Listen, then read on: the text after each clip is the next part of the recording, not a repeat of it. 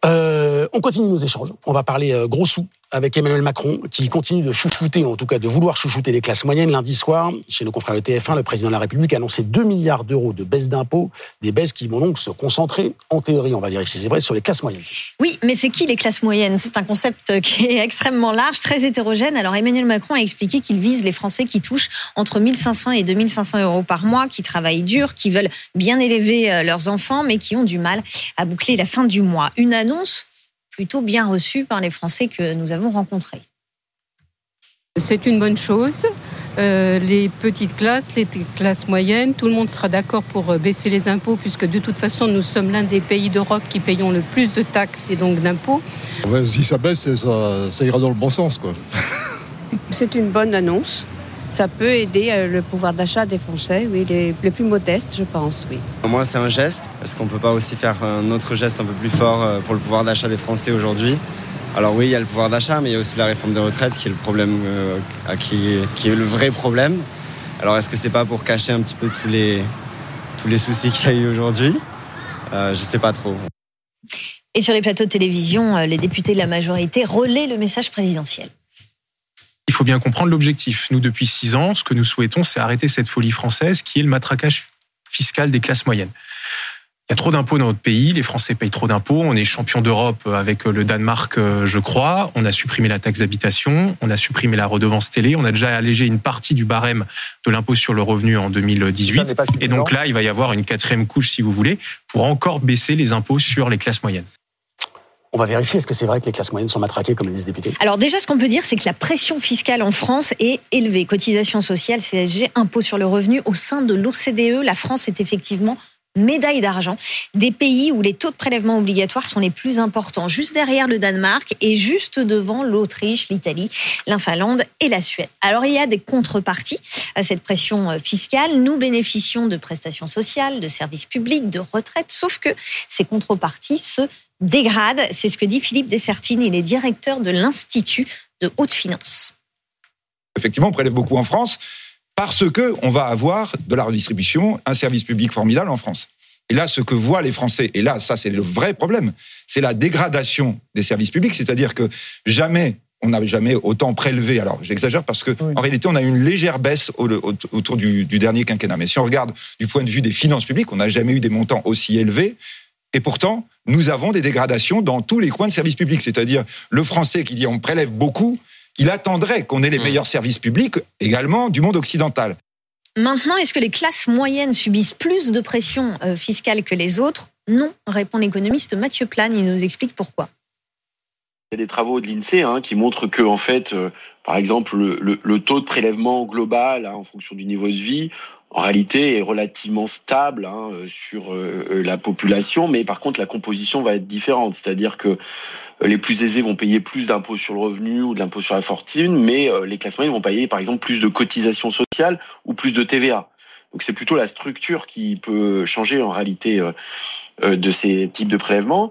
Donc d'où vient ce sentiment d'être tout taxé, d'être les boucs émissaires? Alors, il y a plusieurs explications. D'abord, l'inflation, parce que quand l'inflation augmente, le, SMIC est automatiquement revalorisé. Par contre, si vous faites partie de la classe moyenne, que vous touchez 20%, 30%, 40% de plus que, que le SMIC, vous n'avez aucune garantie que votre patron vous augmente autant que l'inflation.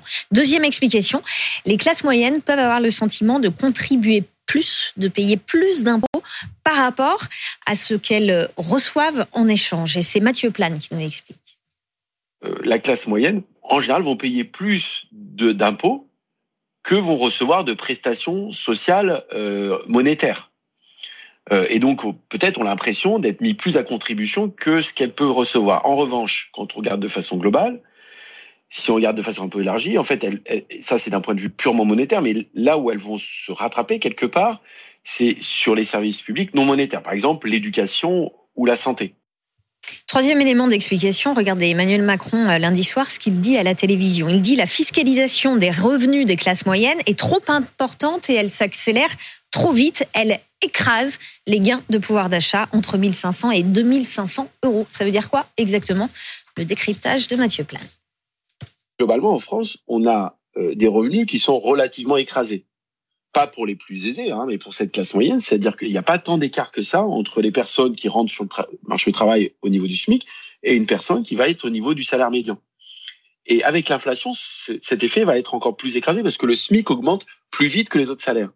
Donc il y a une forme de rattrapage, si vous voulez, des salaires qui sont juste au-dessus du SMIC par les personnes au SMIC, hein, en réalité, et donc une forme d'appauvrissement euh, relatif. Et puis c'est vrai que dans le système fiscal français, vous avez un certain nombre d'aides bah, finalement qui s'éteignent avec votre salaire qui augmente. Donc in fine, peut-être cette impression, finalement y compris pour des gens qui travaillent, d'avoir des difficultés en fin de mois et pas d'être tellement plus aisé que des personnes qui euh, finalement ne travailleraient pas. Alors Emmanuel Macron veut donner un coup de pouce à ceux qui sont euh, trop riches pour être aidés et pas euh, assez riches pour bien vivre. Et ce sentiment d'avoir du mal à, boucler les fins de mois, il est aussi nourri par des raisons qui ne sont pas fiscales. Et c'est ce que nous explique Emmanuel Le Chypre. Il y a un poste sur lequel, enfin c'est silence radio pour le moment, et qui est celui qui explique pourquoi la question du pouvoir d'achat est aussi sensible, c'est la question du logement. C'est-à-dire que le logement occupe dans le budget des ménages euh, une place démesurée. Emmanuel Macron euh, affirme néanmoins que de nombreuses mesures ont déjà été prises en faveur de ces classes moyennes, évidemment depuis son arrivée à l'Élysée. Est-ce que c'est vrai? Est-ce que la pression fiscale sur les classes moyennes s'est euh, allégée depuis 2017 C'est Mathieu Plane qui nous répond.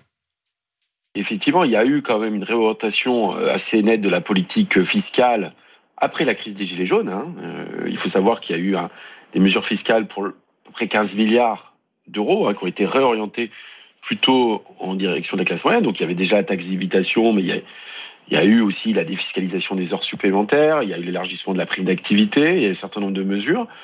Euh, là, on voit qu'il y a la suppression de la contribution à l'audiovisuel public, la fameuse redevance, mais on voit que même si ça soutient la fiscalité, le pouvoir d'achat des classes moyennes, et que ça allège un peu la fiscalité, en revanche, on voit qu'on a une dynamique des revenus qui est assez modeste, et qu'en fait, au final, le pouvoir d'achat de ces classes moyennes ne s'améliore pas ou peu.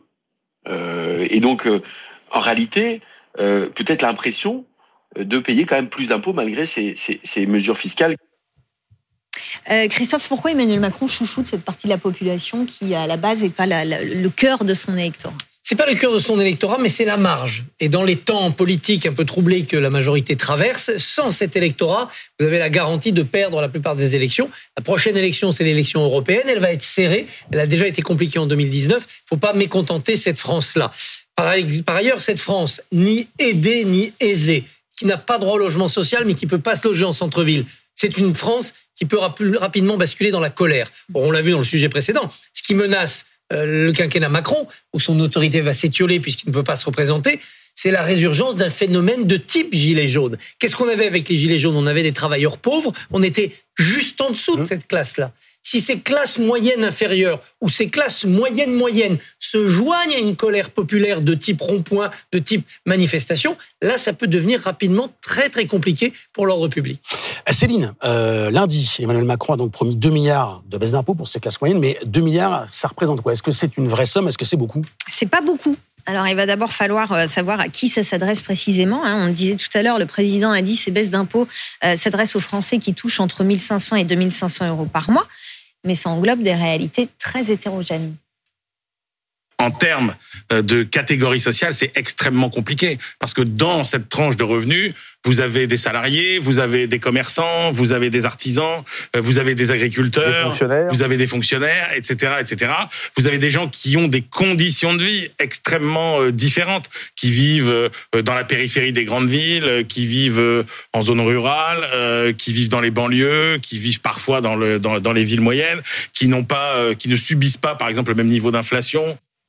Alors pour l'instant, on ne sait pas quelle forme prendront ces 2 milliards euh, d'euros de baisse d'impôts. Emmanuel Macron a demandé à ses ministres de lui faire des, propositions. En tout cas, pour Mathieu Plane, il ne faut pas s'attendre à un coup de pouce d'ampleur vu la somme annoncée et vu le nombre de bénéficiaires potentiels. Dans tous les cas, on a quand même beaucoup, beaucoup de monde. Hein. On a plusieurs millions de salariés ou de foyers fiscaux. Si on prend juste les salariés du secteur privé ou même si on intègre euh, les fonctionnaires, euh, potentiellement, on peut arriver assez vite à 15 millions de personnes concernées. Et donc, c'est vrai que si vous faites 2 milliards divisé par 15 millions, bah, vous arrivez à un résultat qui pourrait augmenter le pouvoir d'achat de ces personnes-là entre 100 et 200 euros sur l'année, ce qui fait effectivement rapporter à quelque chose de mensuel entre 10 et 15 euros par mois, ce qui serait finalement assez peu significatif au regard de la situation. Mais ce qui n'est pas une surprise, à partir du moment où la contrainte budgétaire est forte, le président a parlé de seulement 2 milliards d'euros de mesures fiscales. Juste pour rappel, la suppression de la redevance, dont on parle moins, c'est plus de 3 milliards. donc on est sur une mesure qui n'est pas extrêmement significative d'un point de vue du pouvoir d'achat. Christophe Barbier, euh, l'opposition à la réforme des retraites peut aussi se voir comme le lien des Français au travail. Euh, est-ce que euh, l'imposition, c'est aussi une façon de, de mal sentir la redistribution de ce que l'on paye? Oui, bien sûr. Bien sûr, c'est l'impression qu'on vous prend des deux côtés, c'est-à-dire que non seulement on vous augmente pas assez alors que l'inflation rogne votre pouvoir d'achat, mais que de l'autre côté, l'État vient vous prendre dans votre poche. Je pense que le vrai moyen de réconcilier cette catégorie de Français inquiets avec la dépense publique, c'est pas tant ces baisses d'impôts où on voit ça finit par du saupoudrage que ce qui était dit au début par Philippe Dessertine, c'est l'amélioration des services publics. Mm. C'est une population qui est très dépendante des services publics, qui peut pas se payer une clinique privée, une école privée ou une voiture de fonction. Donc elle a besoin des transports en commun, de l'hôpital public et d'une bonne école publique. Si les services publics s'améliorent, ces gens se diront j'en ai pour mes impôts. C'est pas un hasard si Gabriel Attal vient d'ouvrir une sorte de guichet électronique où on peut venir parler de ce que l'on veut faire faire à l'État avec ses, ses impôts. C'est là-dessus qu'il faut travailler. Si ces Français-là ont l'impression qu'ils ne payent pas pour rien, ils seront réconciliés avec l'impôt. Et ça, Charline, il suffit d'être un Français comme les autres pour euh, constater ou déplorer ou remarquer ou voilà, analyser ce, cette baisse des, de qualité des services publics. Avec les suppressions de postes de fonctionnaires, on va à l'hôpital, on va un peu partout. On a l'impression qu'on n'en a jamais assez, jamais assez pour notre argent en tout cas. En effet, et puis dans une logique de baisse de la dépense publique qui, ça, est très prégnante dans le discours public, dans le discours européen, etc., qui font qu'aujourd'hui, le peuple n'est pas forcément toujours en corrélation euh, avec les impératifs publics. Alors moi, je me suis amusée euh, quelque temps à essayer de comparer toutes les définitions des classes moyennes qu'on a eues dans la semaine. Et en réalité, il y en a plus de 6. Euh, alors, il y a celle de l'OCDE, euh, qui correspond pas du tout euh, à la définition française, puisqu'on serait entre presque au-delà de 22 millions d'euros. Donc, c'est quand même une belle classe moyenne. On a les États-Unis qui n'ont pas du tout la même classe moyenne que nous. Hein. C'était les subprimes, les midterms, etc. Tout ça, ça n'a rien à voir. La définition qu'en donnent les Français est également très différente de celle qu'en a donnée Emmanuel Macron. Et Emmanuel Macron lui-même en a donné deux, en fait, puisqu'il nous a dit entre 1500 et 2500 euros. Puis après, il nous a dit 1,5 et 2,5 de SMIC. Et puis, il nous a dit aussi plus ou moins une troisième formule, euh, ceux qui n'ont pas assez d'argent euh, pour euh, s'estimer aisés et ceux qui en ont trop pour s'estimer en dessous. Donc, au fond, on voit bien que parler aux classes moyennes, c'est quelque chose d'avant tout, et là je vous rejoins largement, de politique, c'est-à-dire d'essayer de, de, de, de, ne pas avoir une population qui soit tentée vers les extrêmes, mais fiscalement, euh, quand bien même on parle entre 1500 et 2500 euros, on ne parle même pas d'une tranche d'impôt sur le revenu. Donc ce qui est en cause, c'est la progressivité de cet impôt sur le revenu. Est-ce qu'il est vraiment plus juste? Et ça, c'est une question sur laquelle les Français sont très susceptibles. La justice sociale, fiscale, et on l'aura vu avec cette réforme des retraites. Est-ce que la réponse politique, le quoi qu'il en coûte, a aussi fait oublier la valeur des milliards? Oui, bien sûr. Le quoi qu'il en coûte, qui était une nécessité d'urgence, a complètement faussé le rapport des Français à la dépense publique. Ils ne comprennent pas pourquoi on vient leur demander deux ans de travail en plus pour 15 milliards par an, alors qu'on a déboursé autant pour euh, sauver l'économie. C'est pas du tout les mêmes raisonnements. On a toujours eu un problème dans notre pays pour distinguer la dépense d'investissement qui prépare la richesse future et la dépense de, de fonctionnement qui n'est que de l'argent qui part en fumée dans la machine administrative. Alors on y a ajouté avec le quoi qu'il en coûte une autre notion. Il faut remettre un peu les pendules à l'heure.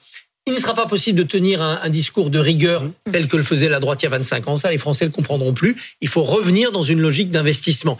Quant à la fonction publique et au service public, les gens veulent des fonctionnaires là où on en a besoin.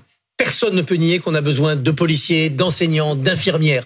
En revanche, des bureaucrates qui donnent des coups de tampon ou des coups de clic avec leur souris dans les, dans les, dans les bureaux de la, la fonction publique nationale et territoriale, il y en a beaucoup trop. Depuis la RGPP, la révision générale des politiques publiques de Nicolas Sarkozy en 2007, rien n'a vraiment été fait pour distinguer la bonne et la mauvaise dépense publique en matière de poste. Euh, Anne, je, je, reviens sur ce que vous disiez, la définition de ce que c'est une classe moyenne? Je me souviens de François Hollande qui disait qu'on était riche à, à, 6 000 euros.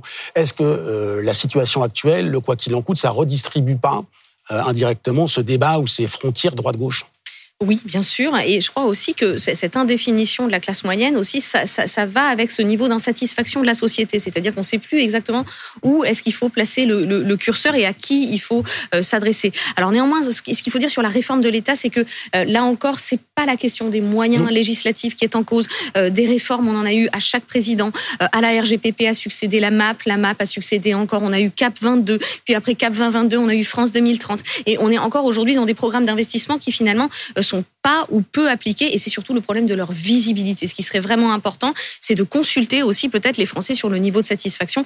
J'ajoute aussi que le Où vont mes impôts est en réalité le, le- le jeune héritier euh, de euh, où va la dépense publique.com qui existait déjà aussi. Donc euh, à voir. En tout cas, ce qu'il faut arriver à recréer et je pense que c'est vraiment le lien entre nos trois thèmes, c'est la confiance. Et Hollande disait 4000 euros hein, pour le seuil de richesse, pas Ah, 6 000. je crois que Vous c'est avez appliqué l'inflation. Ah, mais je suis comme ça. Moi, j'applique vraiment l'inflation parce que c'est C'était en ce qui compte 2011. à la fin. C'était c'est il y a le- 12 ans. Évidemment. Ça, on devrait calculer les 4 Et tu crois que les salaires, c'est pareil?